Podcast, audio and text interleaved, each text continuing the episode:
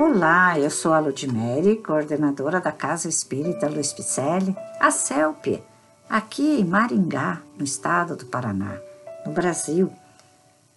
E estamos fazendo a leitura do livro Pequenino, porém grandioso, intitulado Respostas da Vida, do autor espiritual André Luiz, que fora psicografado por Francisco Cândido Xavier. O tema de hoje é trabalhar. Se você acredita no valor da preguiça, olha a água parada. Seja qual seja o seu problema, o trabalho será sempre a sua base de solução. Não existe processo de angústia que não se desfaça ao toque do trabalho. Diante de qualquer sofrimento, o trabalho é o nosso melhor caminho para a libertação. Segredo da paz íntima é agir um tanto mais além das nossas supostas possibilidades na construção do bem.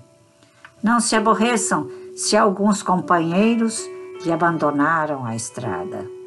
Continue em seu próprio dever e o trabalho lhe trará outros. O que você faz é aquilo que você tem. A força está com a razão mas a razão está do lado de quem trabalha. Todos os medicamentos são valiosos na farmácia da vida, mas o trabalho é o remédio que oferece complemento a todos eles. Quem trabalha encontra meios de esclarecer, mas não tem tempo de discutir. O sucesso quase sempre se forma com uma parte de ideal e 99 partes de suor na ação que o realiza. Trabalhar, hein? Vamos trabalhar? Mais um convite de André Luiz para trabalharmos. Olha, tenho cá comigo com os meus botões, enquanto lia, relembrava a minha vida, que eu estou dentro da doutrina espírita há mais de, de 50 anos, em torno de 58 anos. E na certeza que eu posso dizer agora é que ao longo destes anos eu aprendi a conviver com os diferentes. E cada um só vai dar o que tem no coração. Não adianta exigir que o outro seja como você. Isso é prática. Isso já é de longa data que eu venho vendo e assistindo de cadeirinha, que eu venho assistindo o modus operandi de cada um, observando como cada um reage, né? Já não me espanta mais como antigamente, né? No começo da minha vida, dentro da doutrina espírita, eu era jovem ainda, eu achava, não é possível que fulano está falando isso mas ela é só até ali. Aquela pessoa não, não cresceu ainda. Então vamos pegar nas mãos desta pessoa e tentar ensinar, puxando ela para o conhecimento.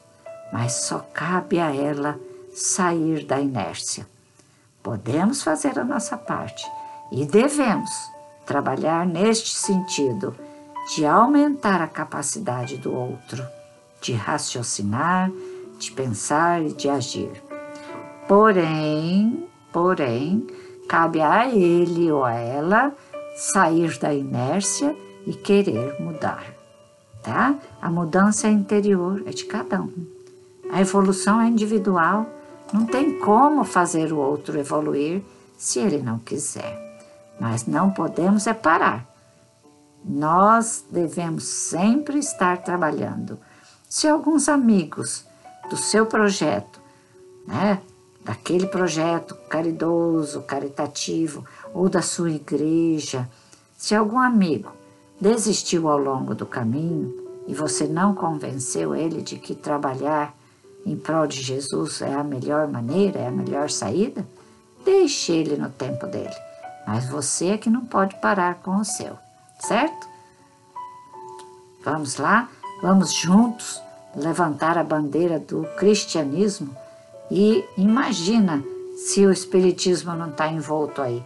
Está né? Tá totalmente envolvido neste levante. Vamos lá, levantando este, esta, este mastro da bandeira, porque precisamos enviar esse podcast para mais pessoas, precisamos fazer palestras, levar o conhecimento às vilas, também levar o alimento. É tão importante, é tão nobre. Te aguardo. Dê um alô em nossas redes sociais, Facebook, Instagram, com o nome Celpe Picelli. Um grande abraço e muita paz.